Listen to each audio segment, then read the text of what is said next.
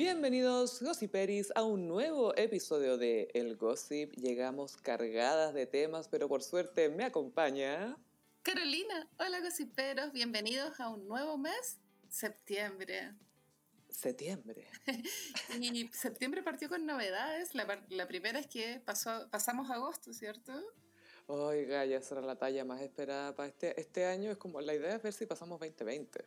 Pero, pero Piñera también lo pasó, porque eso es como lo triste. Y también, bueno, viste que ahora no va a haber paramilitar ni fondas. Entonces va a ser como un 18 de septiembre con mucho streaming. Pues tu Lucho Jara va a hacer un concierto el 18 de septiembre.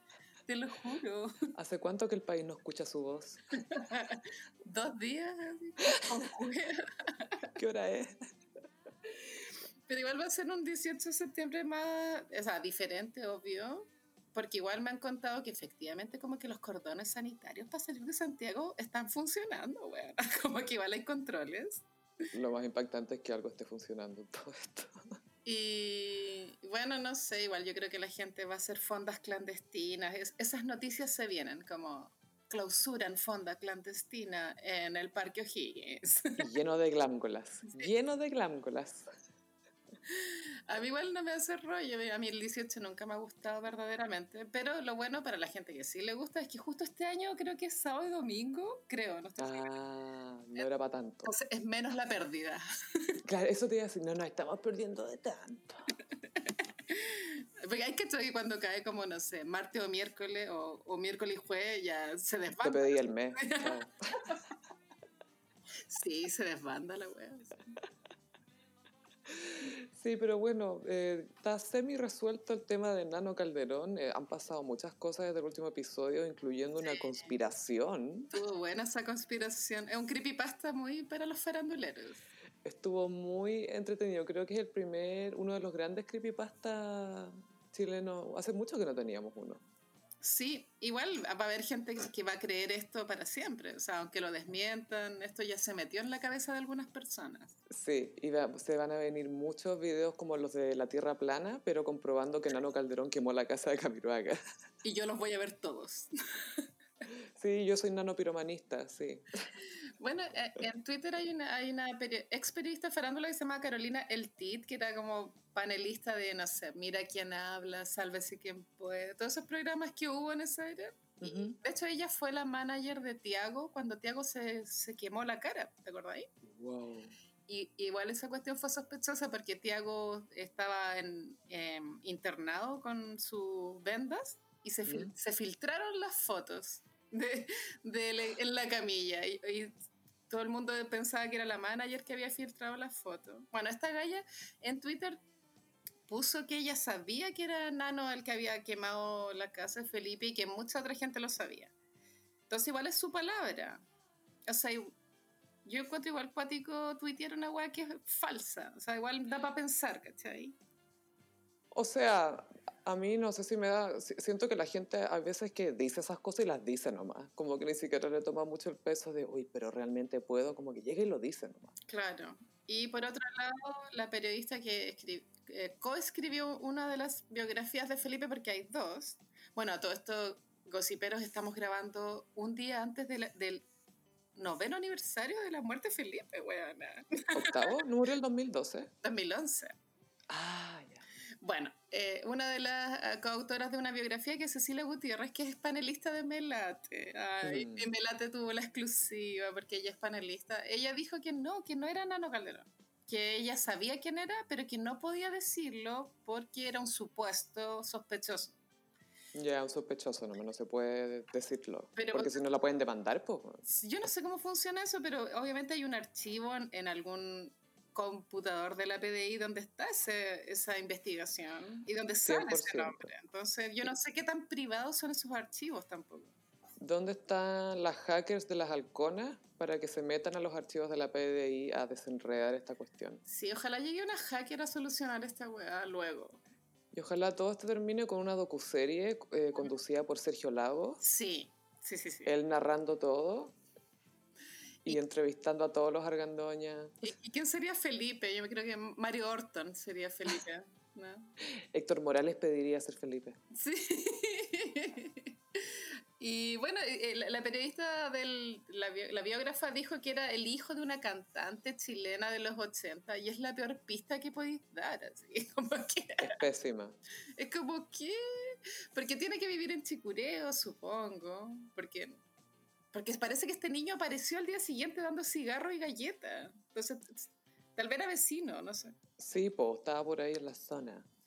Claro, igual ahí Daniel le había puesto atención al detalle de que el incendio de la casa de Felipe partió por el auto, como que el auto fue el primero que se incendió. Y igual para Felipe esa tiene que haber sido devastadora, así, como ahora que lo pienso con distancia. Yo creo que se asustó Caleta. Igual me da mucha risa esa como e, e, esta escena cuando le dicen quién fue o, o, que le dicen cómo empezó el incendio, que fue intencional y todo se supone que hay como un diálogo de él que es, pero ¿cómo? Yo hago el bien. ¿Quién me haría esto? ¿Quién habla así? Eso es muy invento la periodista, Felipe. pero si yo hago el bien, ¿por qué alguien me haría el mal a mí?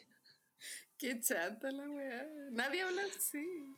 Y aparte que dicen que Felipe era como sencillo, humilde, no creo que él haya estado, a ver, mira, yo hago el bien, ¿ah? No sé si tú sabes, pero yo hago el bien. No, él era cero así, po, cero. Y aparte que eso es una percepción muy ingenua de, la vida, po. Yo hago el bien. Pero si yo hago cosas buenas, ¿por qué me pasan cosas malas? Dijo el hombre de 40 años. Y es como, pero... Oye, igual, sí, pues, él, tiene que haber muerto como a los 43, creo. Igual. 44, creo, por ahí. Igual súper joven. Como que siento que me Demasiado joven. Me acerco a esa fecha, así que horrible. ¿Cuál es más importante, la edad de Cristo o la edad de Felipe? Eh, pero es que claro, es como la edad de Cristo es como cuando muere, ¿cachai? Sí, es como la edad de Cristo cuando se murió, eso es todo. No viene con milagros ni nada. Ay, Felipe. Bueno, eh, bueno, y después se desmintió por muchos lados que Nano Calderón haya incendiado la casa de Felipe, pero igual hay muchas pistas que dan para pensar. Igual pudo mm. haber sido, pero su rasgo de personalidad antisocial. Y la descripción coincide que era un adolescente, que... Problemático. Hijo de alguien. Sí, bueno, y después de ya que grabamos el último capítulo, igual pasaron más cosas con ese caso, pues tú se filtró la, la declaración de Kell en el juicio, o no sé si juicio, pero en la declaración que hizo. Y era en la audiencia, todas esas cosas. Terrorífica, como que Nano había amenazado a la Raquel, le había dicho maraca, o sea, weón. Yo encuentro demasiado fuerte. ¿Cómo se habrá sentido, espérate, pongámonos en el lugar de Kiel, ¿cómo se habrá sentido almost a lawyer yendo a declarar? Así como, mira, yo entiendo todo este proceso, eh, yo sé lo que está pasando acá y es más, voy a contribuir con mi información. Yo creo que igual tiene que estar arrepentida de no haberse titulado, Gaya. En este momento le, le habría dado más peso a su situación. Oye, quizás caleta de famosos que no terminaron la carrera aprovecharon este año para pa terminarlo online. Sería ideal, ¿o no? o, no pensamos también en otros famosos. Eh, ¿Te podéis titular online? ¿Han, habido abogados que han, que han jurado online? Que sí, que todo es posible. Qué excepcionante para los abogados que yo creo que lo único que quieren es jurar al frente de todo el mundo. Ah, y ponerte como un súper traje para ir a, a jurar, así. Y ahora es como pantallazo de mi juramento. Qué triste. Como que estudiáis onda yo para hacer un pantallazo a tu juramento. No, me muero. En cursiva, con letra blanca, así, como cinta. Bueno, entonces la que él contó que, claro, que este niño trataba súper mal a la mamá, que le dijo que bajara un video de YouTube, que esto ya lo hemos hablado, que es un video... Que se dice, ahí, ahí va el nano porque pasa un auto como el de Nano Calderón y no era él o no sé qué cosa y la amenazó que lo bajara. Ay, qué horrible. Igual eso creo que es 100% verdad. No me cabe la menor. Yo también. Pero toda la familia está enferma, ¿cachai? Porque Kel está mal también. Ella no entiende que está mal, pero ella no tendría por qué haberse abanderado por el papá. Tendría que haber sido más conciliadora. Esa es mi opinión de afuera. Pero bueno. Mm, pero estando ahí y habiendo recibido tan poca contención de chica y no sé. Sí. Ah, es que su mamá no hacía el bien, Carolina. No, o sea, la Raquel demasiado obsesionada con la plata. Y, el estatus, y. Ay, qué atroz. Pero, Gaya, pues tú. Ahora está de nuevo en el, o sea, volvió al, al, estudio de grabación del matinal. Antes igual estaba en el matinal, pero como que ella estaba en su living en su casa. Sí, pues. A veces. Ahora está como ahí todos los días, obviamente por el rating. Y ella dijo que volvió a, trabajar porque ella necesitaba trabajar. Y es como, ya, loca, basta. Así que tanta plata necesita y basta. Sabéis que igual le creo, pero la lata es que se va a hablar de lo que le está pasando. Entonces no sé si su terapia donde le pagan es como raro. Y Evelyn Matei le dijo, Raquel, tú eres una más de, de muchas madres de Chile que están pasando por lo mismo. Y la Raquel así todos estos años tratando de alejarme de ese estereotipo y, Evelyn Matei va y la tira de nuevo. Que igual la roteó, así la roteó Mini. Y bueno, ¿sabéis que igual con este caso de Nano Calderón, yo, o sea, salió en la noticia una cifra que a mí igual me impactó. Y es que en Chile hay 70.000 casos de parricidio frustrado, weón. 70.000. Y yo encuentro que es, escaleta. O sea, ¿es mi idea o escaleta? ¿Qué onda? Yo siento que es harto porque tampoco somos muchos. Sí. Pero tampoco sé cuánto es lo normal, también, también depende harto de la cultura. O sea, por suerte Chile no es una cultura loca por las armas como otras. pero, pero sí, de más que salen cuchillazos. Igual hoy día hablaba con un amigo de que es probable que, que el caso de Nano Calderón tenga un, efecto en la cultura, ya, pero sí, como que fuera hueveo. Es probable que igual... No, obvio que sí, po. Como que acuchillarse mini que deje de ser tan extraño, que de pronto acuchillar sea como, se normalice. Como algo más irónico. como te voy a acuchillar de forma irónica, ¿cachai? Nanito Coldarón, a tu padre matarás. Ay, qué buena canción. Yo que Felipe Bello como que la registro esa canción. Le haría un reggaetón y haría un sampleo de la canción de Nano Calderón. A tu padre matarás, es que es la mejor frase, sí. Pero usando una canción de Nano Calderón de base y él rapeando encima así. Nanito Calderón, a tu padre matarás. Igual es loco que mientras estamos grabando este capítulo, Nano Calderón está en Santiago 1, Mucho brígido. Sé que he pensado caleta en la película Sueños de Fuga. Cuando llegan a la cárcel, ¿habrá sido el que lloró? ¿Cuál es esa película, amiga? ¿Quién la protagoniza? Ay, la protagoniza Morgan Freeman. Ah, no, no la vi. También el. Ay, se me olvidó el nombre de este gallo. Tim Robbins, que son unos presos. Es basado en una novela de Stephen King. Mm. Pero es súper buena. Es una de las primeras películas que se benefició del efecto blockbuster. Porque cuando salió, como que nadie la pescó y la nominaron a Carleta de Oscars. Y ahí la empezaron a arrendar. Ah, y seguramente había como una pared entera de esa película, ¿no? Sí, pues. ¿Y te acuerdas de una de las Claire Danes con otra galla que eran unas gallas que iban a vacacionar al sudeste asiático? Y se, y se agarraron australianos. Y, y, como que cruzaban la, la, frontera con droga y, y, quedaban ahí presas para siempre. Sí, pues y una asume la culpa por la otra, spoiler. Oye, sí, igual era buena esa película. Era brígida. Terrorífica. Bueno, eso es lo que Pero al final las castigaban a ella, weón. o sea, como que la moraleja de la película es como no andís maraqueando. Menos con australianos minos. Eso te pasa por maraca, weona. Porque te, te gustó un weón mino y viste que te plantan droga, ah, pero si tú eres metido con un weón feo, no, pues weón. Eso es lo que yo aprendí en esa película, te juro. Eso me enseñó el guionista feo. Y Nano Calderón está ahí en la cárcel ahora, Gaya, lo encuentro brígido. creo que esa cárcel ya, no sé muy bien, pero creo que está como en San Miguel, algo así, como cerca de Bochef. Y bueno, que yo tampoco conozco esa facultad porque es demás, creo que es de gente fea, ¿verdad? No, estoy, al tanto, pero nunca me relacioné con esa gente. Bueno, que bueno, también me acordé, ¿viste ese, ese tweet que se hizo viral de alguien, de un niño que buscaba por Lola? Ay, que busca, que con unas ecuaciones y cosas así. Qué tonto, pero es demasiado cute, ¿o no? A mí me parece que eres minas como que se ofendieron caleta y yo encuentro como que arruinó las matemáticas nomás, ¿cachai? Es como loco, esto como que no es, no sé. Porque pusiste polola inteligente, le hubiera puesto una polola que le gustan las matemáticas, listo. A mí igual me da vergüenza que las mujeres estuvieran ofendidas, es como loca, que no, o sea, como que ofenderte demuestra que no eres inteligente. Querí, querí huevona. Es que, ¿sabéis lo que me pasa? Siento que muchas veces la gente se le olvida recordar de quién están viniendo las cosas. ¿cachai? Es como, te va a ofender todo lo que opine todo el mundo, cualquier persona, onda, es como, ¿qué te, qué te importa, weón? Sí, vive tu vida. Bueno, igual yo tuve otra reflexión con respecto a las matemáticas hoy día, mientras manejaba. te juro. Y es como, ya, obviamente está como, existe la idea de que los hombres son mejores en matemáticas. Existe la idea, ¿o no? Que las mujeres somos mejores en humanidades, en general.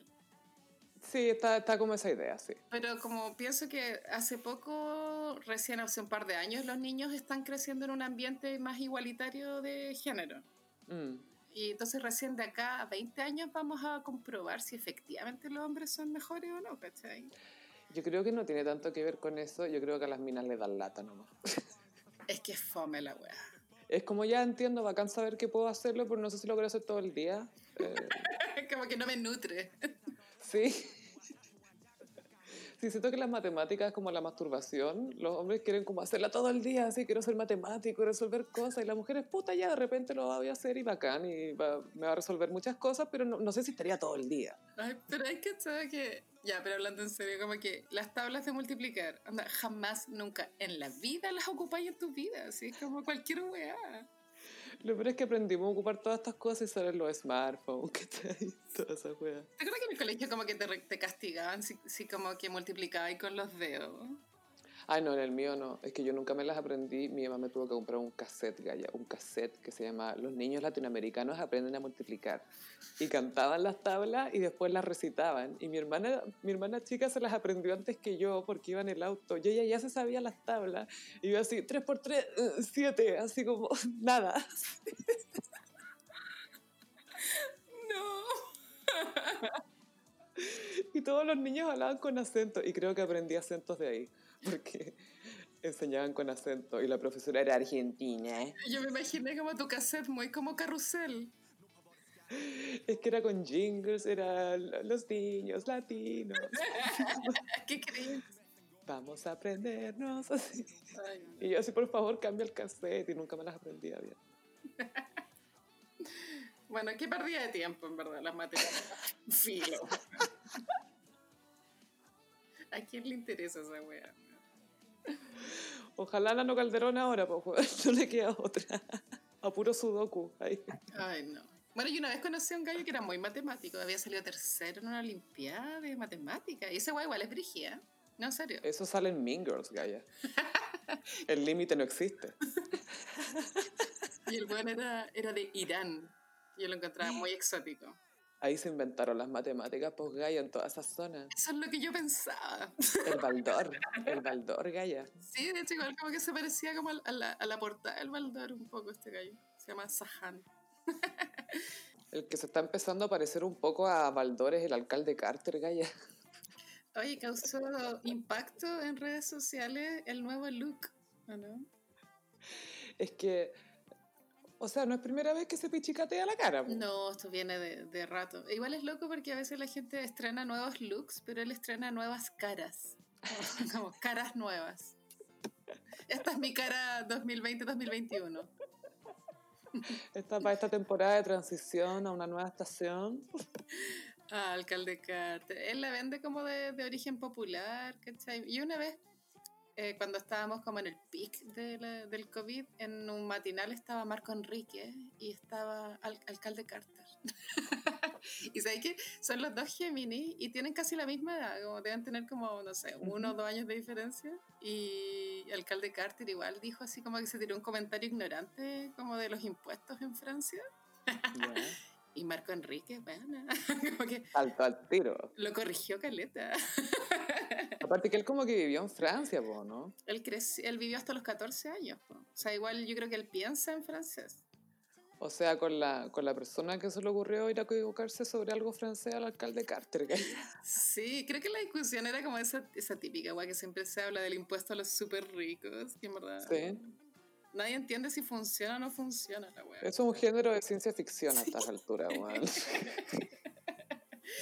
Bueno, y el alcalde Carter eh, dijo ya en una entrevista que él quiere ser presidente. Entonces yo creo que esta nueva cara está asociada a sus nuevas aspiraciones también. Sí, es que sabéis que se necesita de alguien bien especial para que quiera ser presidente de un país, weón. Y sobre todo un país como este. Igual, igual lo encuentro cringe. O sea, imagínate tener una cita con un gallo y te dice como que quiere ser presidente. Encuentro que es como, no, ¿qué te pasa? Anda, ¿qué está mal contigo? Desde muy niño siempre supe. Practicaba frente al espejo, me tiraba la cara para atrás. A mí igual me causa como curiosidad su vida eh, como amorosa. Porque en Wikipedia no sale nada. No sé si está casado, ¿cachai? Si tiene hijos, si es como porque igual esa cara, igual habla como de una vanidad extraña. Es rara la wea. ¿Tú decís quién tiene que despertar al lado de esa cara? Sí, eso estaba tratando de decir. es raro, es raro preocuparte tanto de tu, de tu look. Es que, ¿sabes qué? Mira, claro, obviamente vivimos en una sociedad que te incentiva a preocuparte por tu look y todo, pero este es como el primer alcalde que se sintió como personalmente afectado por Kylie Jenner. Es como el primer alcalde Kardashian. Ah, no, la El primer político Kardashian. La Katy Barriga igual le hizo competencia, pero él es realmente el primer Kardashian. Pero la, la, la Katy Barriga es como Jojo Siwa, ¿cachai? Esa galla que es como puro glitter y tiene como un moño y es como niña eterna. De hecho, hay un capítulo de Keeping Up with the Kardashians en que Kim lleva a North a, la mansión de Jojo Siwa. ¿Lo viste ese capítulo? A, hacer, sí, vi un, vi un clip en que hacían, eh, ¿cómo se llama? Eh, slime, una cuestión así, que no está como un pegote, filo. Y North no estaba muy a gusto al principio, igual estaba cohibida, y Kim igual se daba, como que se metió como una pieza de Jojo Siwa, donde Jojo Siwa guardaba toda su, su merch, ¿cachai? a, robarle ideas ahí, a ver qué tiene esta weona.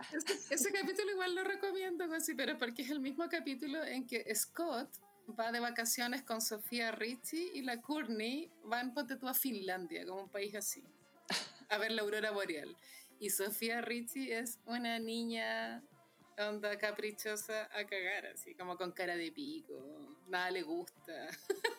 Pues sí, una cabra chica, porque quiere estar viendo, quiere carretear la weona. Sí, pero recomiendo ese capítulo, así, pero el de Jojo, Jojo Siwa y vacaciones en Finlandia.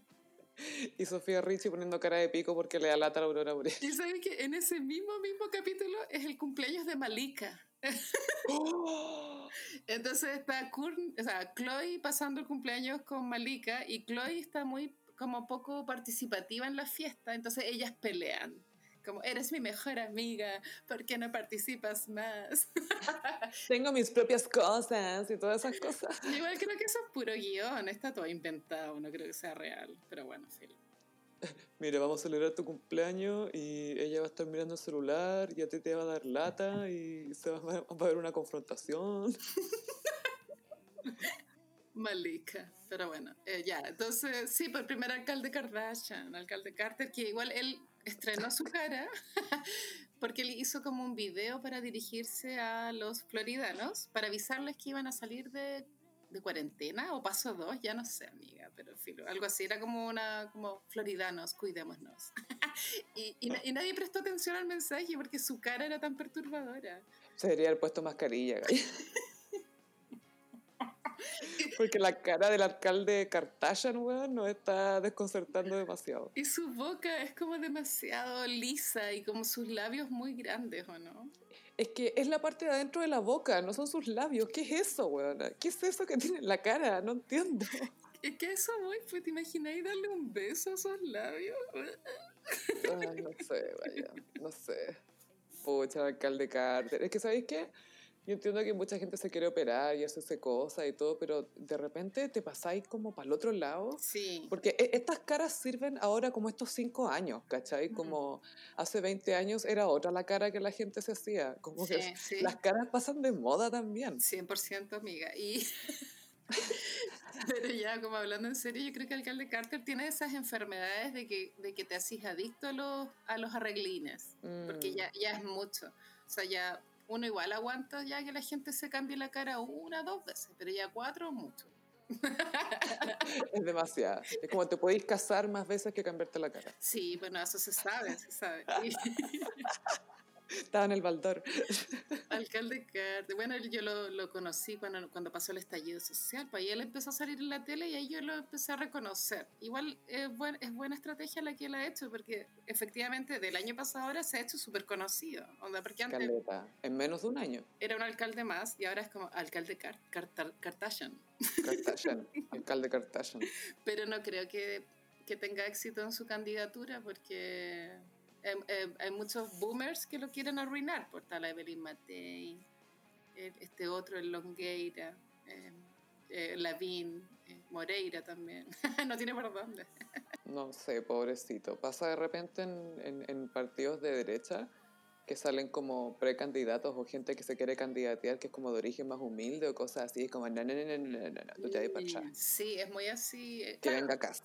Él, él igual, habla, alcalde Cartagena ha hablado de, del clasismo de apellido que hay en esos partidos, de 100%. RN y, y la UDI, y que se mostró en evidencia cuando, ¿te acuerdas? Ay, ya, hablar de esta wea.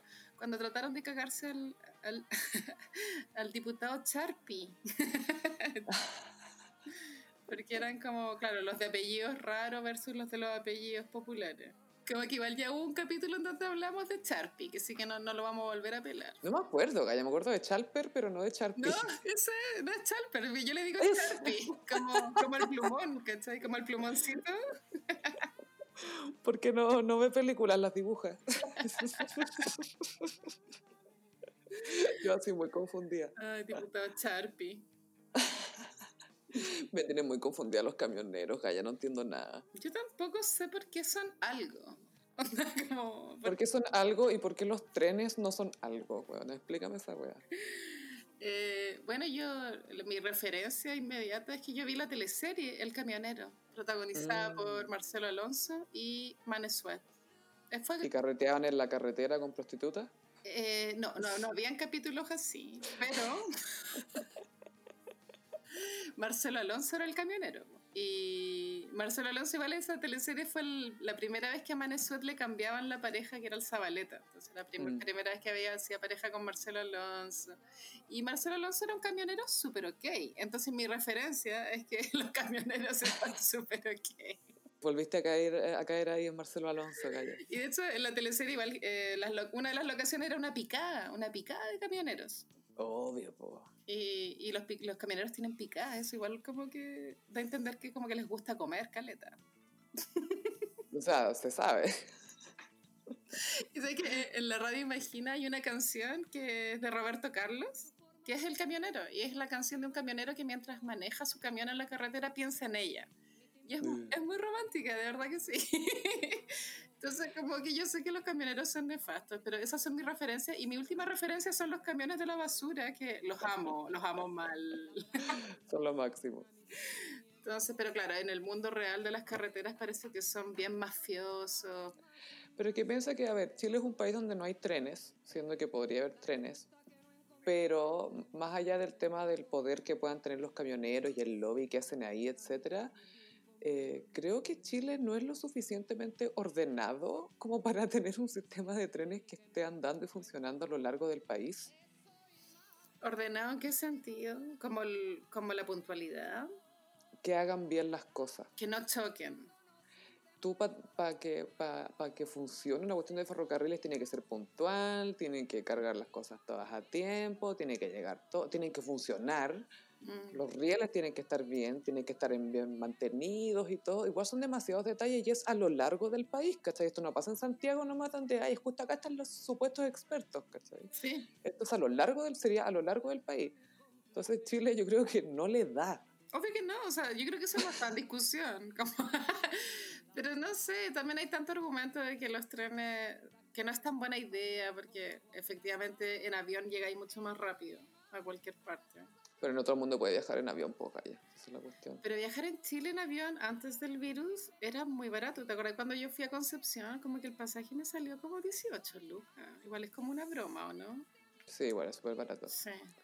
Pero no sé, siento que lo- los trenes funcionan en otras partes y se pueden hacer de manera más o menos ecológica. Siento que son una súper buena alternativa. No, obvio que sí. Yo, a mí, yo también estaría de acuerdo con que existiera como el nivel, ya así muy eh, comentario progre asqueroso, pero como existen en Europa, ¿cachai? Pero Mm. es realmente como no esa es la prioridad cuando igual hay gente muerta de hambre, weón. No sé. Sí, pero es que eso se puede aplicar a cualquier proyecto, ¿cachai? Pero siento que es un proyecto que podría ayudar a descentralizar un poco Santiago. Sí, yo también ¿cachai? pienso que se podría partir de a poco. O sea, no es necesario como que partamos así como un proyecto enfermo de ambicioso, Arica Punta Arenas. No, ¿por qué no partimos como Arica Antofagasta? ¿Cachai? Claro. como ir de a. Algo para que, lo- para que lo usen los mineros, ¿cachai? Que partan Calama, como en toda esa zona, como para que lo... Porque los mineros pueden pagar eso, ¿cachai? Pero, eh, y bueno, eso también contribuye- contribuiría, pienso, al turismo dentro del, del mismo país. Imagínate moverte dentro de Chile en tren. Yo me acuerdo que una vez viajé a Temuco en tren, Gaya. Y, Fue lo máximo. pero hace muchos años, ¿o no? En los 90, Gaya. ¡Wow! Tren al sur, buena. Mariah tenía solo cinco número uno. Pero la cosa es que los camioneros están haciendo como unas demandas que justo coinciden con unas leyes que el gobierno quería pasar a su tiempo, ¿cachaste? Que eran como ley de seguridad del Estado y ley de puras cosas que estaban pidiendo para el 18 de octubre, básicamente. Antibarricadas. Todas las cosas que estaban pidiendo en el fondo contra el movimiento para controlar las protestas. pero tú realmente sabes qué, qué es lo que buscan los camioneros. Onda, es que como yo no tengo internet, como que no me podía informar bien, ¿cachai? No tengo idea, Gaya. O sea, esas son la- las demandas, eran como 13, si no me equivoco. No tendrá que ver como. Ya estoy especulando, pero no tendrá que ver como que no quieren que recibir más atentados.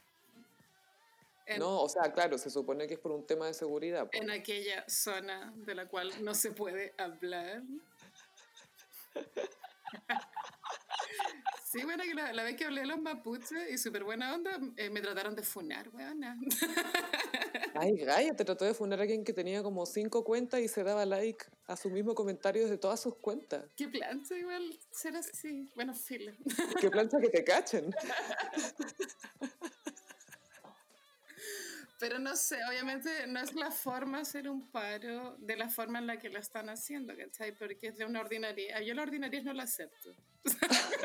Onda, violencia sí, ordinarias no. O sea, mira, son mis valores. Mi weá, ¿cachai? Si queréis, tómalo, yo lo voy a mantener conmigo. Critícame, pero son mis valores. Yo la ordinaria, no, weón.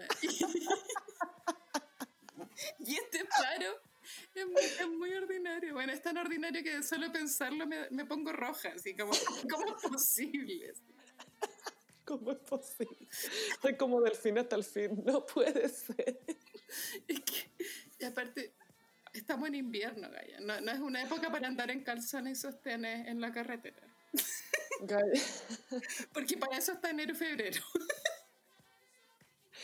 Todo el mundo sabe que yo en la carretera del sol me paseo en regio triquinio cuadranga, si la ocasión lo merita, y me paseo por las pasarelas ahí. Y con botas de hule. Pero en invierno no. Pobres Catro, no es que lo. Catro, es que nefasto. Se me hacen como tan nefastos. Sí, como una weá muy tóxica, como un machismo obsoleto, ¿no? Eso es, y es como todo de negociar poniendo el pico en la mesa y como que todos con el pico, weón. Y es como tan. Te voy a bloquear y voy a hacer esto. No, yo lo quiero hacer.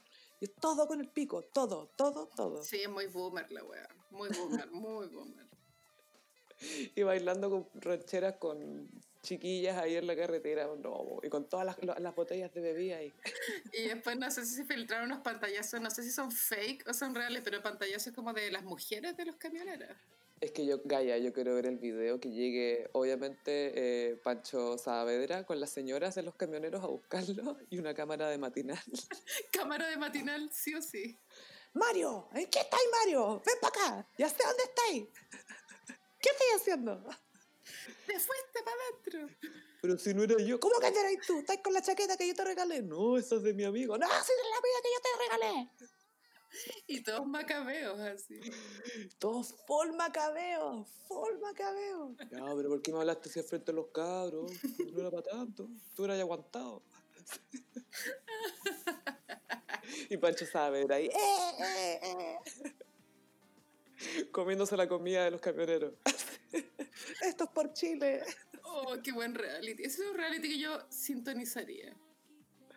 Todo el rato Pancho Saavedra es como el, el héroe de la... El, el- ¿Cómo se llama? El ayudante de las señoras de los camioneros. Ay, no, qué plancha. Bueno, no sé, esta cuestión creo que lleva varios días, pero yo como estoy en Ñuñoa, estoy en una dimensión tiempo-espacio diferente. Entonces no tengo idea cuánto rato lleva esta weá, pero en mi vida lleva dos semanas.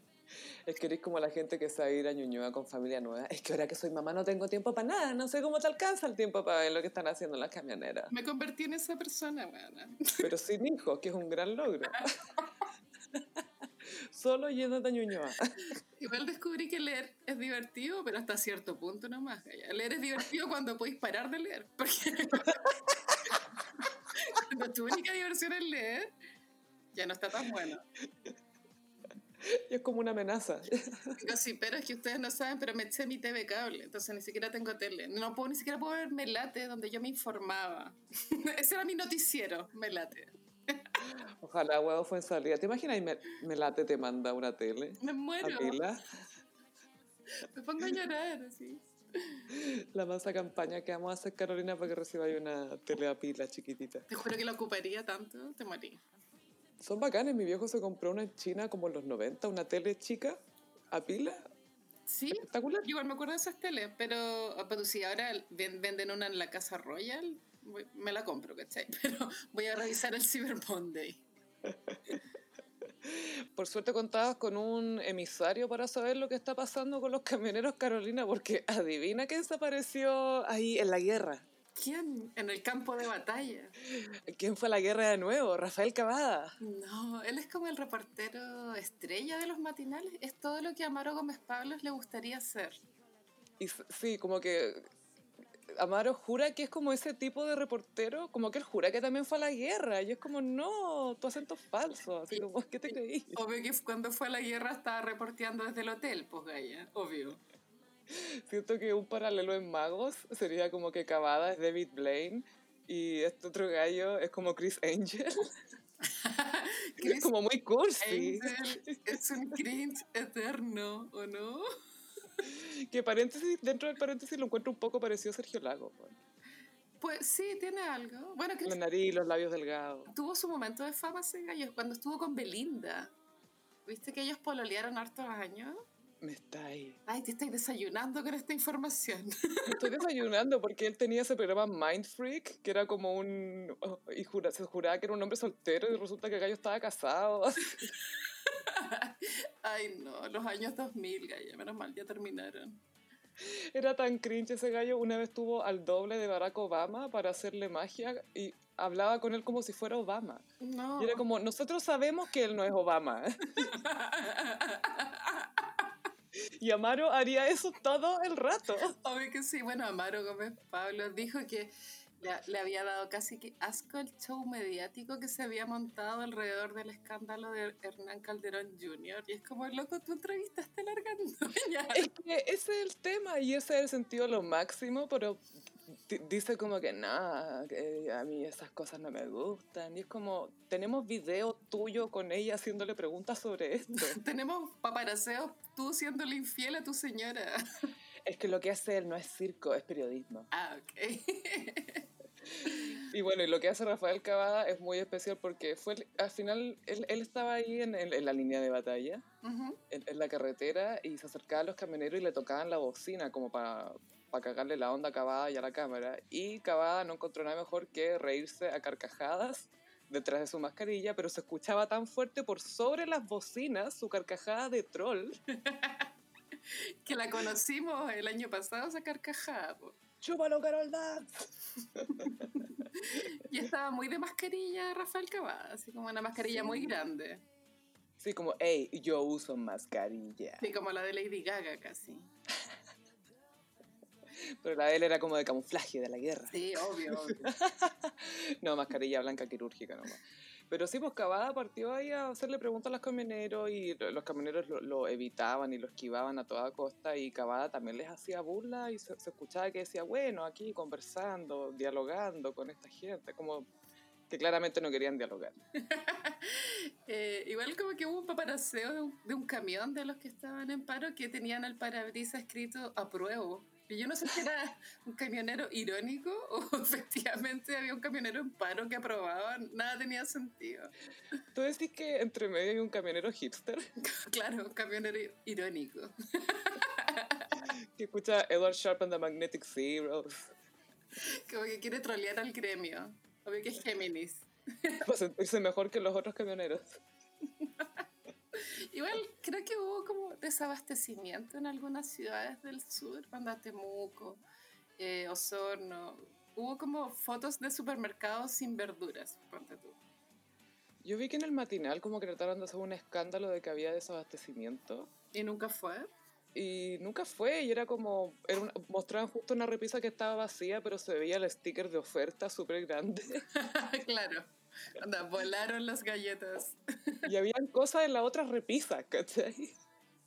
Entonces era como, eh, se entiende por qué está vacío eso. Sí, igual es muy boomer, o sea, por, por, lo que le tocó vivir a los boomers para los años 70, es muy boomer como revivir el trauma del desabastecimiento. ¿Hay cachado? Sí, es como, es como el mayor trauma que tienen. Es que tú no sabes cómo eran las colas. Sí, pues. Y que para comer un kilo de pollo había que hacer fila y es como... ya cállate, boomer. ya entendimos. Y que aparte que lo peor es que los boomers ni siquiera fueron capaces de escribir bien su propia historia. ¿Has cansado esa cuestión? No, no, cuéntame más de esa teoría. o sea, se me acaba de ocurrir. da lo mismo. Solo dila. Porque, los boomers son los que nos dividieron, po. Ah, oye, sí, pues Gaya. Oye, es un resentimiento que no tenía y ahora tengo. Gracias por sumarme a la pila de razones por las que puedo decir, ok, boomer. Bueno, ¿qué se sentirá no tener papás boomers? Lo encuentro soñado. Pero igual tener papá millennial que agotador, así que la... desde tu primera ecografía en Instagram, ¿no? Me muero. Yo creo que la mano es haber tenido papá generación X. O papá victoriano, no sé. También, también, sí. Ojalá en una época donde no te quemaban por ser mujer, ojalá. Sí, ojalá. Oye, ¿cachaste que Brad Pitt tiene la nueva galla? Oye, mira, la verdad es que estuve mini golpeada por el notición. Baby golpeada. O sea, todos sabíamos que tarde o temprano Brad Pitt iba a rehacer su vida, ¿cierto? Era súper esperable, pero también se sabía que no lo iba a hacer en medio de su campaña de los Oscars, pero eso no pasó. Sí, claro. Y tal vez, claro, como le tocó ahí trabajar con Leonardo, Leonardo le dio algunos tips para conocer modelos. Mira, así se usa Instagram. Le enseñó a usar Instagram. Sí, sí, sí. Porque ahora Brad Pitt se convirtió en, pol en pololo de Instagram. Otro más. Y bueno, lo, lo que no sorprende es que la galla tiene 27, creo. O sea, obvio que iba a tener 27. Ah, obvio, que iba a tener 27. Porque es como respetable, ¿cachai? Como, uy, pero ya, si no tiene 24, ¿cachai? Tiene 27. Así. Y bueno, tampoco sorprende que sea modelo, pero lo que sí sorprende es que ella está casada en una relación abierta con un señor de 68 y que tienen un hijo de 8 años. Ese es como el contexto raro. Es muy raro porque es como el, el marido es boomer, Brad es generación X y la mina es millennial. Y hay un Z, tiene, ya hay una Z, la hija. Y igual es raro, ya, porque cuando uno abre la relación, obviamente tu relación, en mi opinión, vale callampa, ¿cachai? Te van a funar. Cuando uno abre la relación, como que tampoco está ahí abierto a que se abra con Brad Pitt. Es que esa igual la encuentro raro. como que... Es como ya, esta galla va a traer un troll a la casa, filo. Y llega con Brad Pitt. ¿Cómo, cómo competís contra esa wea? Imagínate, e-, eres un hombre boomer de 68 años y entré al living y veías a Brad Pitt así como apoyado en el marco de la puerta, apoyado. No, en la chimenea, así como apoyado en la chimenea y con una copa en la Así como en el hombro, sí, comiendo algo, como siempre sale en las películas. comiendo nacho, así, me muero, me muero como hombre, se me cae la tula, de vergüenza. Y bueno, eh, algo pasa entre Brad y Angelina alguna, alguna toxicidad todavía permanece porque Brad Pitt llevó a la nueva polola al castillo donde se casó con Angelina. Que ellos tienen una viña y, esa, y lo peor es que la llevó la misma semana como del aniversario de boda, donde, postdata, ellos se casaron en ese castillo. Yo creo que eso es demasiado sagitario, ascendente sagitario, así, mal. No podí, no podí, lo encuentro súper como, o, estáis tratando, o sea, sí o sí estáis mandando un mensaje, ya sea consciente o inconsciente. Estáis mandándole un mensaje a la Angelina como, toma, weona. Y, la Angelina se lo mandó de vuelta, dejándose para aparecer con los seis hijos yendo a Nobu. El restaurante más famoso de Hollywood, donde todas las estrellas van a ver y ser vistas, básicamente. Sí, vaya a ser paparaciada. Y la Angelina respondió con esto. Pero lo que es que esta no es la primera vez que Brad Pitt hace una movida así full Sagitario. Porque si tú te acordás cuando se separó de la Jennifer Aniston, creo que en la revista W salió una sesión de fotos donde él y Angelina tienen una familia. Sí. Y todavía ni siquiera confirmaba que estaba con ella, ¿cachai? Fue súper ¿qué? Y la Jennifer Aniston se mandó una cuña icónica que, que era, bueno, como que le falta un chip de sensibilidad. Es probable que, sea, ahora quedó más que comprobado. Y bueno, no sé, tal vez Angelina filtre de aquí a un par de semanas que está con un gallo de 24, no sé.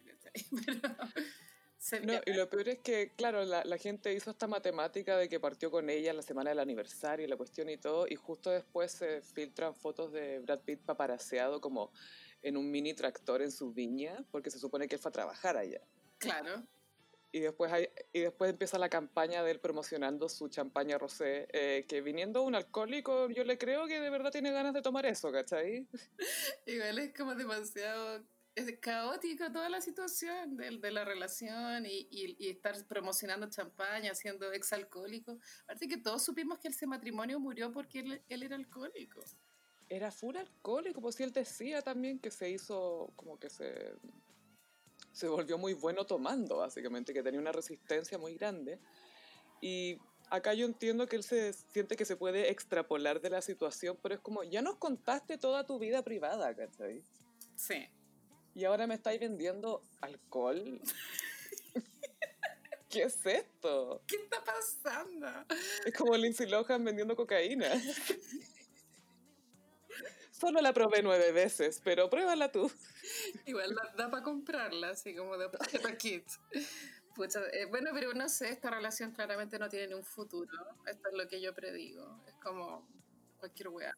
Es una crisis. Estamos viendo a la generación X tener su crisis. Porque y, y, Brad Pitt, su crisis es básicamente convertirse en Ben Affleck. Claro, como Ben Affleck ahora mini está tranquilo, como que encontró la estabilidad, como que alguien tiene que ser el Ben Affleck.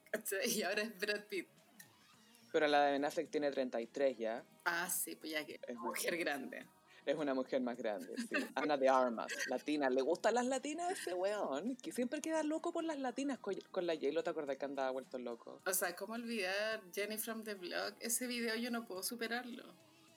Es que sale Ben Affleck dándole un beso al poto de Jennifer López y después él enojado porque la gente no entendió que era un comentario sobre la cultura paparazzi. Súper irónico en una canción que era I'm still, I'm still Jenny from the Black. Y hay una línea que es como, no, no, te ciegues por la roca que tengo en el dedo, algo así. Sí. No, no, te dejes engañar por mis rocas. Sigo siendo Jenny, la de la vuelta de la esquina, la de la cuadra. Ay, ya nadie escribe canciones así. Pero hay cachado que esa letra dice que conoció a Oprah. Sí, que es súper cringe la weá. y dice, he crecido tanto y me mantengo humilde, es tan importante para mí. me acabas de decir que conociste a Oprah y que no me dejen allá por tus rocas. Es muy cringe cuando las, las cantantes cantan, se cantan a sí mismas, ¿no? Eh, pues tú, no sé, Britney igual tiene... Pues, eh, Dear Diary. Dear Diary. Today I saw a boy. La Ariana Grande tiene Thank You Next, que también se, se habla a sí misma, como se llama, habla de sí misma en tercera persona, lo, mm. que es muy cringe. Pero en algunas canciones funciona, por ejemplo, cuando la de... Ah, no, no, la, la, ahí la Miley está hablando en primera, me confundí. ¿Y te acuerdas ahí también cuando Ben Affleck, cuando la, la, Jennifer Lopez todavía estaba casado con el Chris Judd, que era su revancha de Puffy? sí. Filmó Jiggly con eh, Ben Affleck y la, filo, la J-Lo se ganó no sé qué premio. Y, y Ben Affleck compró una página, creo que en el Hollywood Reporter, para felicitarla y poder decir que era una gran mujer y que era fantástica y todo. Y, Y la gente reaccionó como, eh, ¿tú cachas que ella está casada y que esto se ve súper malo, no? O sea, como que la estaba meando. No, no sé, que no tenía idea de ese, de ese menos, mini detalle que había habido en esa relación, no tenía idea. Levantó muchas cejas y después aparecieron juntos. Puta, Ben Affleck es un caos constante, así, mal. Pero ahora está, ahora está bien, po. Sí, a ver cuánto le dura, ojalá. Ojalá le dure. Brad Pitt, no sé, Gaya, no sé qué le va a pasar al Brad. Tan pésimo, cam- está encaminado pésimo ese gallo. O sea, mala señal todo lo que estamos viviendo. Qué increíble que se ganó el Oscar y se fue a la chucha. Uno de esos, me va a decir. ¿Estamos frente a uno de esos? Y ahorita que estos gallos ganan el Oscar, y pues como lo ganaron, dejan de trabajar como cinco años. Porque ya para qué. Ah, voy a vender champaña rosé. Oye, pero alcohólico. Ay, pero si no estoy tomando, lo estoy afirmando, no me. mira. Leonardo, desde el, el Renacido hasta la de Tarantino, pasaron como cuatro o cinco años, pues gallo. Sí, lo que pasa es que también el Renacido se tomó mucho tiempo para filmarla por un tema del el clima. Muy buena, qué guay, más innecesaria. Esa película, si, si- Es lo más innecesaria que si hay. tú la quitáis como del canon del, del arte del siglo XXI, no hay ningún cambio. O sea, es como cero, como que influencia cero el futuro, ¿cachai? Mm. Y no te aporta nada, no es como una lección de vida que tú ahí como, ah, la puedo aplicar a mi vida, porque no, bueno, nunca vaya a estar al borde de la muerte metiéndote dentro de un caballo. Lo que yo, yo rescato dos cosas de esa película, dos cosas. Uno, la fotografía, que es preciosa, Sí. y que, claro, es como un gimmick, entre comillas, ya, pura luz natural, eh, pero es solamente luz natural, si no, no, y la cuestión, ya, filo, ya, eso, eh, pero está bien logrado. Y lo otro que es bueno es la actuación de Tom Hardy, ya. Ah, pero por supuesto. Bueno, él, él, yo creo que él como que se consolidó como galán, galán, porque salía igual mino. Era, era Es que... Eso es lo que importa. obvio que sí. Y con- Mientras se le vea los labios, él va a estar bien. No sé para qué le tapan la boca en las películas. ¿Para qué le tapan la boca a Tom Hardy? Es lo mejor que tiene. Ay, ese gallo. Bueno, y, y lo de la fotografía ya está muy bien, ¿cachai? Pero el cine es historia, es movimiento, ¿cachai? Mm. Como que no podéis sostener tres horas por imágenes bonitas. Pero para un director de foto, ¿cachai? Esto quizás va a ser interesante como, ah, ya, esto es posible. No sé si lo quiero replicar, pero es interesante verlo bien hecho. Es, es que al final el direc- un- ese director de foto, el, el, el Chivo Lubeski, es como un eh, es como un artista el weón, ¿cachai? Porque al final iluminar es pintar con luz. Es, Sí. es eso. Y sabes que yo creo que ese es el gran, gran, gran problema de, de todo este cine chileno, que, qué sé yo, de Nicolás López o de Sebastián Badilla, como ese estilo de cine, que independiente que todos sabemos que los guiones son débiles, el- también tienen el gran problema de la iluminación, porque si tú veis esas películas, siempre, De sketch. claro, es como una iluminación de sketch, ¿cierto? Como que no hay luz y sombra, como que no hay lenguaje de iluminación, y eso las hace como muy burdas. No, y es, es como si fuera captado con un celular todo. Claro, No hay profundidad. eh, es que se graba todo. se- eso se graba con, con eh, por lo general, con cámaras como Canon, así como de foto, pero que también graban súper buena calidad, como casi cine. Pero el cine tiene grano, ¿cachai? Tiene como una cosa especial que no lo hace ver 100% como la realidad o tampoco lo hace ver realzado, ¿cachai? Ujú. El digital lo hace ver como realzado y te quita un poco el... No se ve como fantasioso, ¿cachai? Se ve horrible, la verdad. Pésimo, pésimo, así, asqueroso. A, a mí, a mí me gusto, como que es como loco, preocúpate un poco, weón, ¿cachai? Igual me gustaría si algún gossiperi nos recomienda una película chilena que tenga linda fotografía. Ay, caleta. ¿Sabes que mi favorita es Johnny 100 pesos?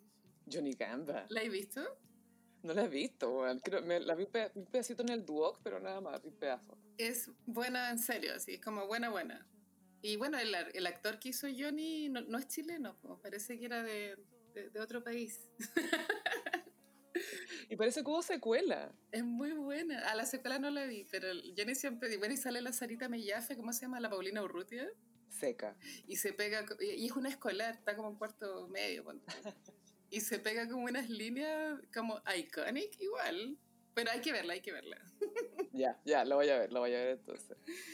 Ay, amiga, celebramos otro aniversario de la partida del halcón. Sí, bueno, ya son nueve años, yo me enteré por la tele principalmente, yo estaba sola en mi departamento, en Providencia, el, el departamento en el cual ahora no estoy, En tu vida e- era otra vida, con otro internet, con otros vecinos. BTR, sí. Y, y claro, era, era un viernes y, y en la tele se demoraron mucho en confirmar, pero igual había una intuición de que ya la web había cooperado. O, y, y la, la cara de los, los anclas cuando tienen que confirmar que efectivamente encontraron el... Cuando días después encontraron los restos, confirmaron que eran los restos de Felipe. A Alamán le tocó ese rol, po, ¿te acordás que Alamán era, Y era cuñado, Gaya. era el ministro de Defensa, creo? Sí, pues, y era el cuñado de, de Cubillos, pues. De la Cubillos. Ahí- que él estaba con la Cubillos, pues, pero el hermano de la Cubillos murió ahí, pues, el que estaba... Sí, pues el hermano de la displicente. ¿Cómo se llama? Ah, se me olvidó el nombre. ¿Felipe? Felipe Cubillos, sí, porque eran, eran Felipe y Felipe, sí. Sí, que ese gallo tenía como historial de ser como buen tipo y de hacer caridad y solidario y proyectos y todo. Y, y, y claro, era, era el cuñado de Alamán, pues, y tuvo que ir para allá y quizás que le dijeron cómo lo encontraron, pues, así era- Ay, qué horror. fue terrible, Yo fue terrible, fue una gran tragedia. Una imagen que se le paparazzió a la Fernanda Hansen, que se, era la, se supone que era la polola, Era la oficial. algo así, sí. Y Algo así. es que es muy confuso la vida de Felipe, no le estoy tirando shade a ella, sino que en verdad es como que hay muchas versiones contrapuestas. o sea, la, No contrapuesta, hay muchas versiones, punto. la Kenita Larraín después dijo que una semana antes que se muriera se habían acostado, po, gaya. Entonces, qué sé yo. Dime tú. Es que yo creo que la Hansen fue la oficial porque a Felipe no le quedó otra. Bueno, y, y la Hansen se fue al, al- a las FATS, en algún lugar de las FATS del aeropuerto, como por la desesperación de no tener información. Si igual estando ahí tampoco vayas a saber más, No, pero, es menos como- te van a decir. pero es por la desesperación de no quedarte en tu casa, igual lo entiendo. Y Obvio que sí. la paparasearon así, yo tengo igual esa imagen en mi cabeza como llorando cuando así lloráis como que te ponís roja y se te deforma la cara. Se te desfigura todo. Y me dio mucha pena, bueno, como que lo encontré súper triste. Y Kenita tiene que haber estado chapico en su departamento de Martín de Zamora. Weona. Se le cayeron todos los números. Fue terrible. Ay, no, weona. Es muy, tr- es muy triste, obviamente ya pasaron nueve años, pero igual sigue dando pena, ¿no? Lo que pasa es que siento que Felipe se convirtió en algo más grande aún después de su muerte. Sí, sí, sí. Eh, como que se convirtió en una figura más, más como más grande aún. Y, y ponte tú cuando pasó el 18 de octubre, la gente se acordaba de él. Sí, bueno, uno siempre se acuerda de él. Con la pandemia también te acordáis de él. Como, ah, él, él nos habría ayudado, ¿cachai? Es que no son muchos los rostros que uno siente cercanos a ese nivel, porque una de las gracias de Felipe Camiroaga es que no se tomaba en serio, ¿cachai? Sí. Compáralo con el Rafa Aranea. No, no, tiene comparación. Eh, ¿Qué pasa? Que la historia de Felipe es triste porque él, a pesar de haber nacido en una clase social, si bien no era como mega cuico, igual era como una clase social acomodada. Él, y, y él era muy mino, entonces igual tenía como elementos que lo podían transformar en un wea, ¿cachai? Pero como él tuvo este, la mamá, mm, no quiero decir la palabra abandonó, ¿cachai? Pero la mamá se mandó cambiar cuando él tenía 10 años. Eso No se pudo hacer cargo. entonces eso igual le, le generó una inseguridad y esa inseguridad es lo que lo hizo ser humilde y tierno frente a la vida, a pesar de que era súper mino. Y la- las tenía todas, pues, ¿cachai? Pero esa inseguridad como que la mamá lo hubiese dejado lo hacía ser como más empático. Sí, y sabéis que toda la algo que también siento que habla muy bien de él es que toda la gente que trabajaba con él, y me refiero a sus equipos, a los que estaban ahí en el piso, en el estudio y todo, todos hablan puras maravillas de él. Todos. Sí, siempre está ese comentario. Pero también está el comentario que el bueno era muy porro, era como flojo. Era muy porro. Y, y, también por eso era buena onda, y por eso se lo perdonaban también, porque era como puta, es tan buen, es buen tipo. Pero claro, se deja ya por el encanto, como que igual se ha firmado un poco en eso, y esa es mi teoría de por qué no se fue a Miami a hacer carrera. Es porque le daba paja, igual eso igual está en la biografía. En la biografía ¿Era eso? Sí, le daba paja. Él, él le ofrecieron poca ya. Sí, se fue una Pero era obvio que le iba a dar paja, pues, weón, porque los gringos trabajan, eh, ahí es, es trabajo, pues, weón. le dio paja y aparte que él igual tenía el tema de la naturaleza. Efectivamente él le gustaba vivir como en la naturaleza, ¿cachai? No era una pose. Entonces, él privilegió ser feliz. De hecho, él, cuando murió tenía un, como un rancho en cerca de Chillán Ujú. y ya lo tenía listo como para retirarse. Ah, Es muy triste la wea. Sí, bueno, es muy trágico. Y aparte también, también todos los chilenos me imagino que nos da lata que no, que no tuvo un hijo, ¿no? Porque te- tendríamos como un mini Felipe, pero... Ay, pobre cabro o cabra, tratando de llevar el legado. Sí, mucha presión, pero igual habría sido cute verlo crecer. Con un tatuaje de eh, símbolo chino acá en el, en el, en el brazo como su papi. Ay, Felipe. Bueno, ya el otro año son 10 años, pues ya mucho tiempo, ya mucho tiempo. Ay, ¿en qué minuto? Sí, ¿qué, qué pasó? 10 años pasaron y fue como, ¿qué?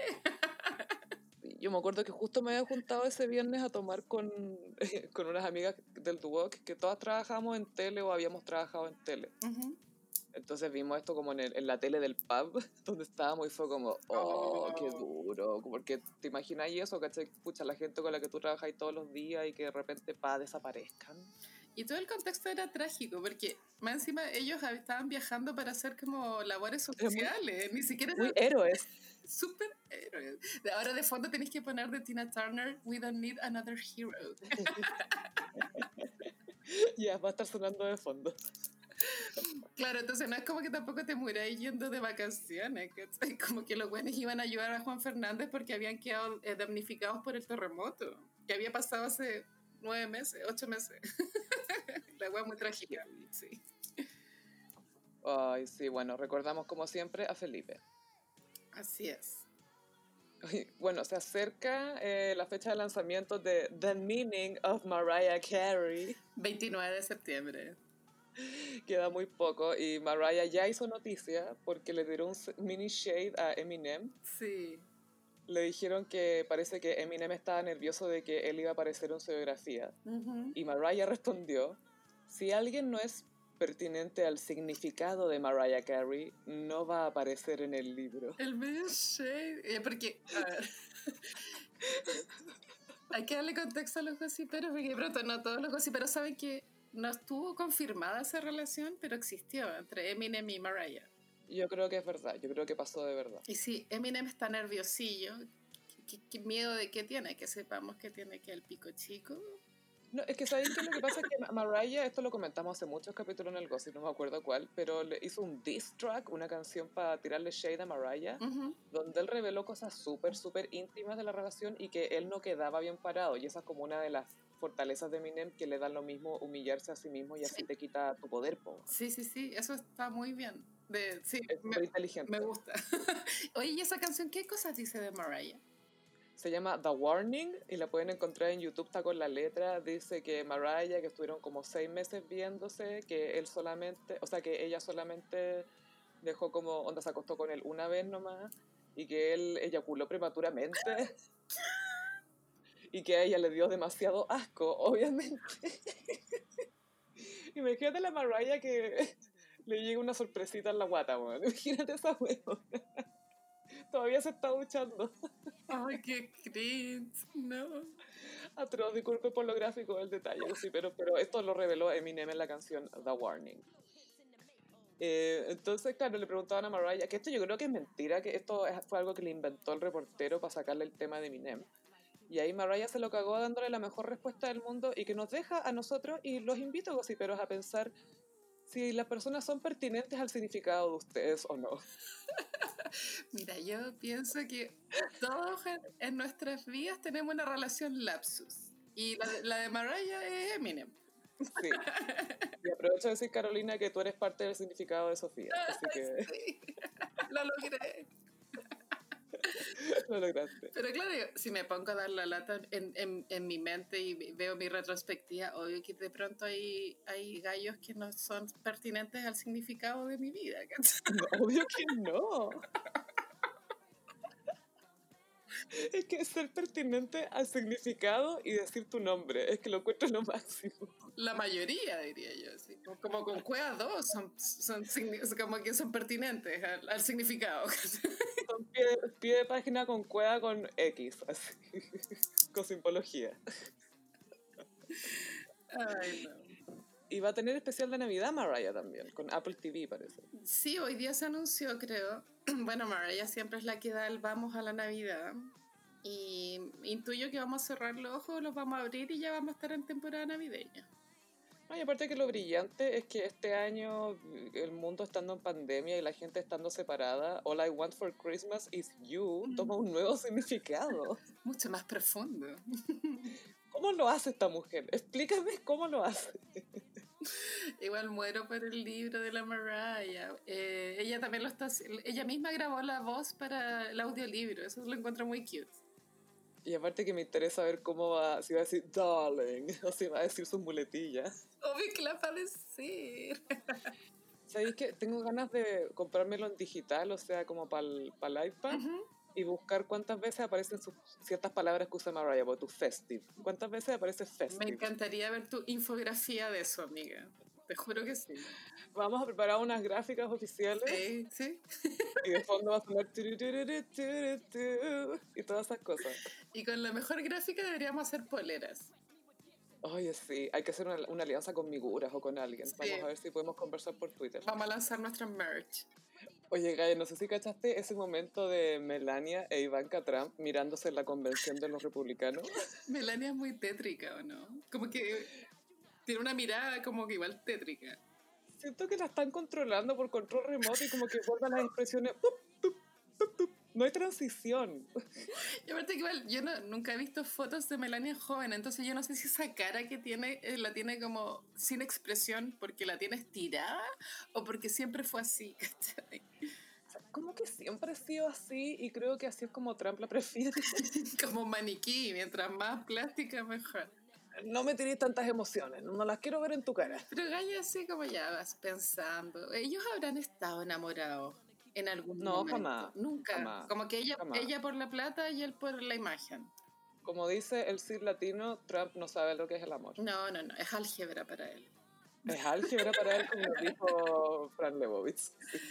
Él, ¿Sabes que el matrimonio más triste que he presenciado? Aún más triste que el de Cecilia Morel y Piñera es lejos, porque ella se ve tan, tan, tan atrapada ahí, porque no sé, la Cecilia Morel tendrá su cuento aparte. ¿cachai? Obvio que tiene su club de amigas, su club de pisco sour, lo que sea. Obvio que tiene su mundo.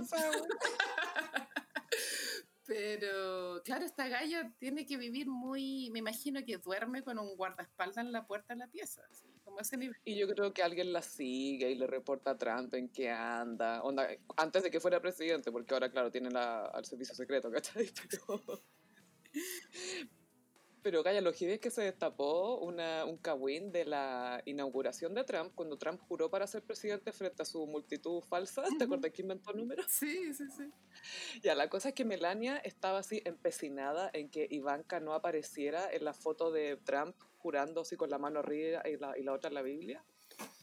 No quería que apareciera al lado de Donald en, en, la foto. Oh. Entonces, con su equipo inventaron toda una operación bloquear a Ivanka estudiaron todos los ángulos de dónde se sentaría cada uno y cómo ordenarlos para que ella no se pusiera al lado de Donald, porque obvio que se iba a querer poner al lado del papá, porque eso después para su imagen corporativa, tener esa foto en su oficina es lo máximo, sí, sí, sí, sí.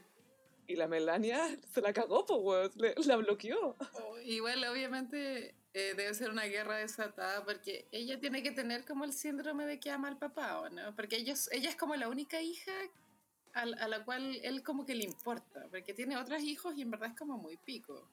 Tiene, una, o tiene otra hija que se llama Tiffany, que, que la tuvo con la Marla Maples, que fue la mujer por la que dejó a la Ivana Trump. Que tuvo Ivana Ivanka. bueno, igual es mejor que Hernán y Hernán. O Raquel y Raquel, bueno, filo. Soy que a mi hija le voy a poner Sofica, es como Malika y, y con una K. Y yo puedo ponerle Carolica. todo el rato.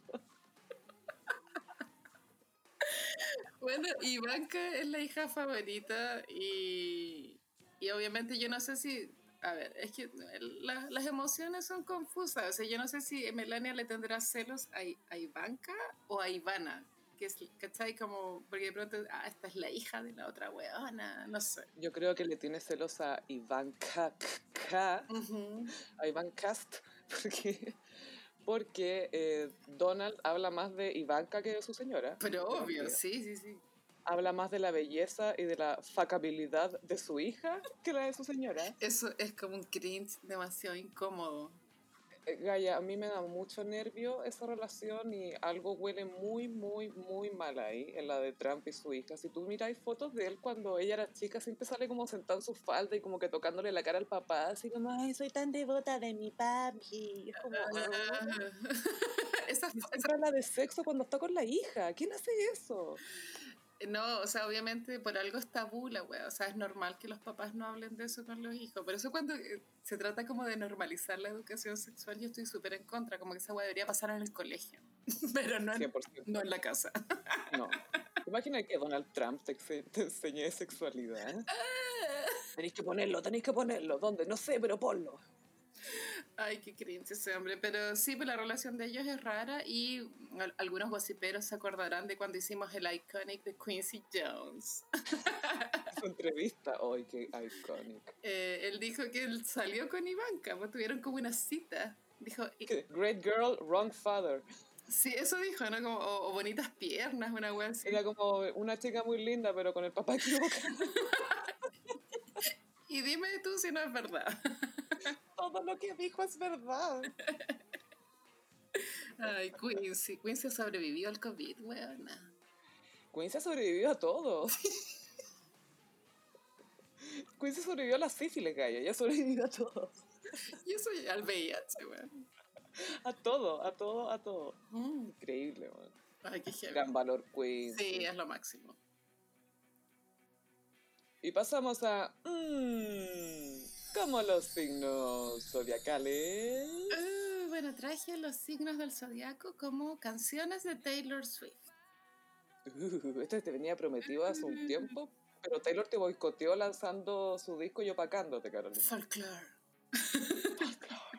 El verdadero folklore. Es mi idea como que cuando se lanzó folklore tuvo como un hype y ahora decayó un poco, como que perdió protagonismo. Sí, pero justo apareció que le mandó una carta a un estudiante de medicina que la admiraba y fue como buena onda. Ah, bueno. Pero igual ha sido tela, ha sido tela eh, Taylor, voy a decir este detalle nomás, que mandó unos CDs autografiados de folclore a algunas tiendas indie. Para que pudieran vender esos que eran como copias exclusivas, Sí, no, igual ella, tiene gestos tiernos. Que sí, es bien atenta. Al final lo ponía en la balanza y termina siendo una persona aceptable es Jessica, la chica blanca que quiere ser buena. Sí, es muy así. bueno, a todo esto Katy Perry lanzó Smile y... Y lanzó a Daisy, su hija. Daisy Dove. A mí es que igual me gusta el nombre, Daisy Dove. Me gusta, de verdad que sí. Es que me acordé de Prince, Gaya. oh, sí, When Doves Cry. Oh, Es que oye que cuando se pone a llorar la guagua yo le pondría When Doves Cry.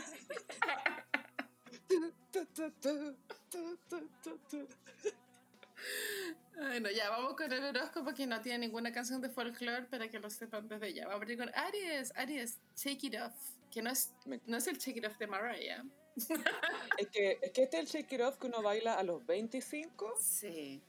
Y el de Mariah uno lo baila a los 35. Y por bailar me refiero a estar sentada y mover un poquito a los hombros. Y con la mano hacer un gesto como de, de shake it de limpiarte el, hombro así como, ah, me voy a sacar esto. Pero esto es, este shake it off es de agitar el cuerpo, Gaia. Es como hacer un mini twerk. Bueno, en el video como que Taylor trata de hacer un twerk.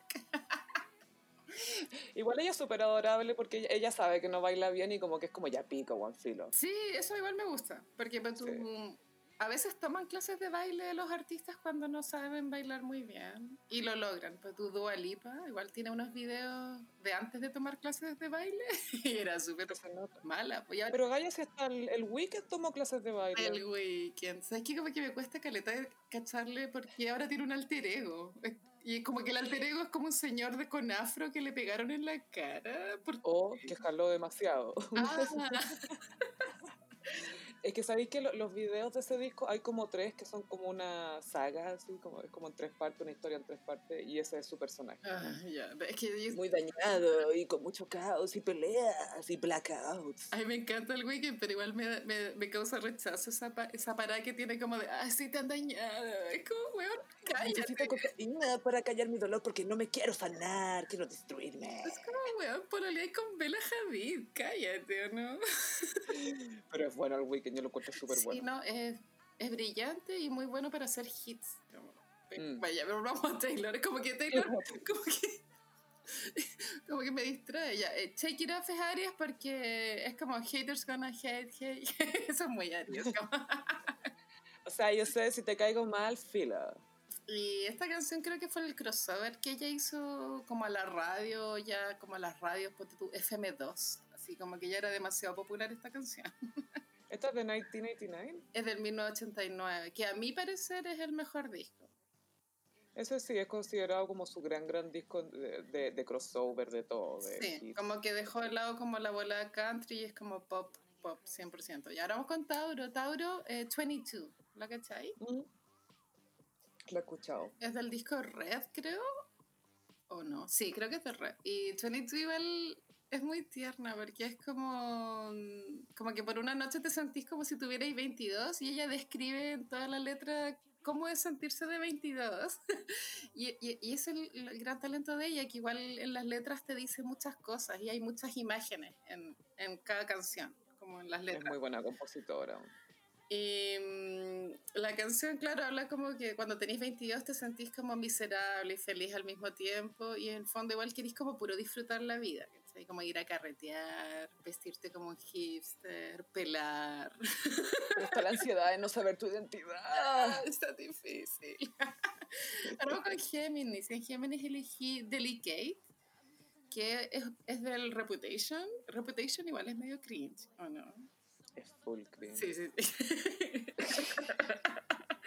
y Delicate eh, habla como, como que ella le está cantando a un gallo como no sé por qué me, eh, te gusto si mi reputación es tan mala.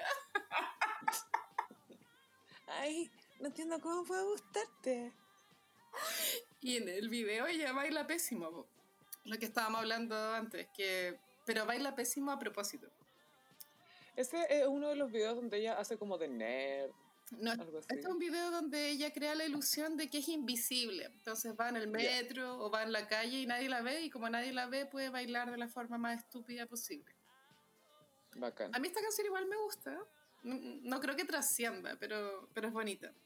Pero lindo el concepto eso. Ahora vamos con Cáncer. Cáncer, eh, esta es la de las 50 sombras de Grey. I, I don't wanna live forever. Ay, con el Zane, que tiene tantas emociones y está tan aburrido. Como que Zane es un poco como Maluma, como que todo su éxito radica en que es Mino, porque... Es demasiado bonito. Es muy... Es como medio árabe, bueno, no sé. Sí, Igual... Es, como, no sé si es palestino, no estoy segura, pero... Pero claro, no es... Es, musulmán igual que Gigi. Ah, bueno, eso los une. Y bueno. Y que van, van, a ser daddies muy pronto. Gigi se sacó las infaltables fotos de embarazada. Pelota. y no sé por qué, ¿dónde salieron las fotos del departamento de Gigi? Y era la agua más fea del mundo.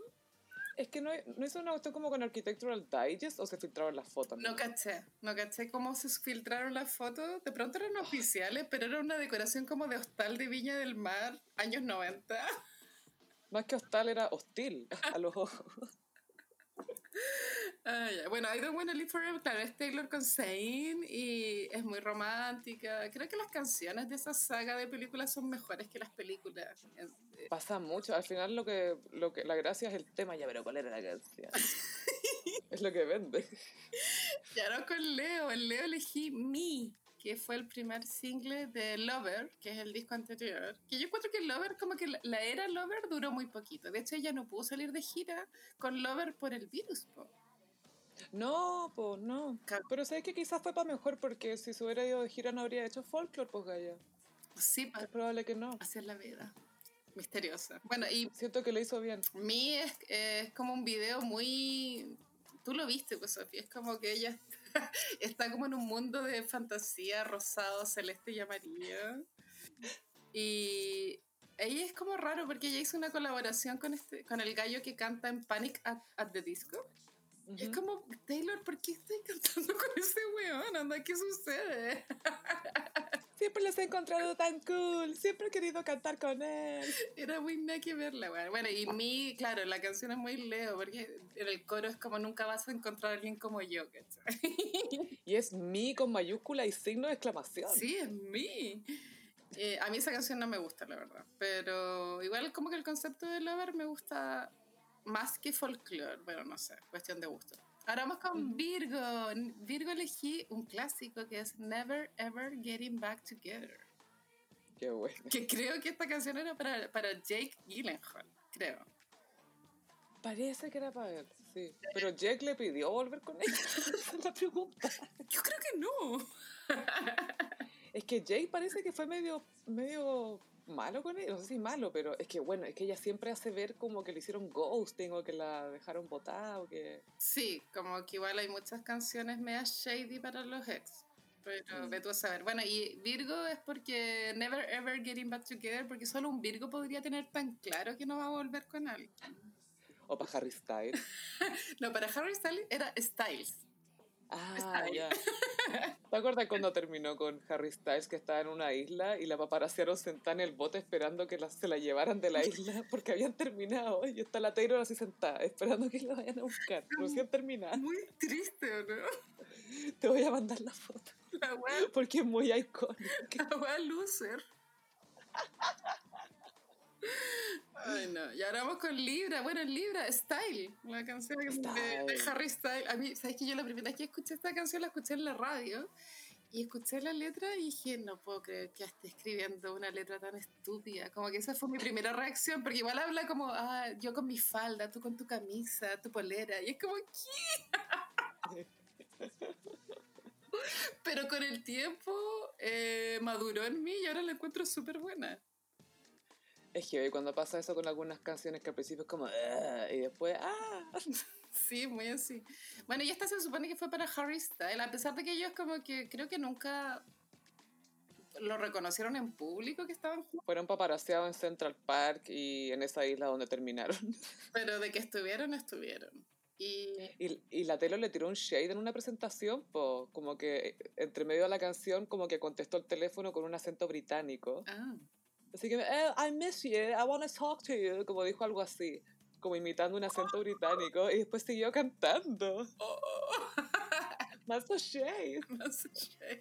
Pero de los pololos de la Taylor, creo que de Harry Styles es el más mino, a mi parecer. Pero bueno. Mm, sí. Escorpión, Bad Blood, obvio. Oh, yeah. Igual es cringe, Bad Blood, weón. Es la primera del 1989, po, creo. Ah, no, es el Red, ¿o no? No, es del 1989.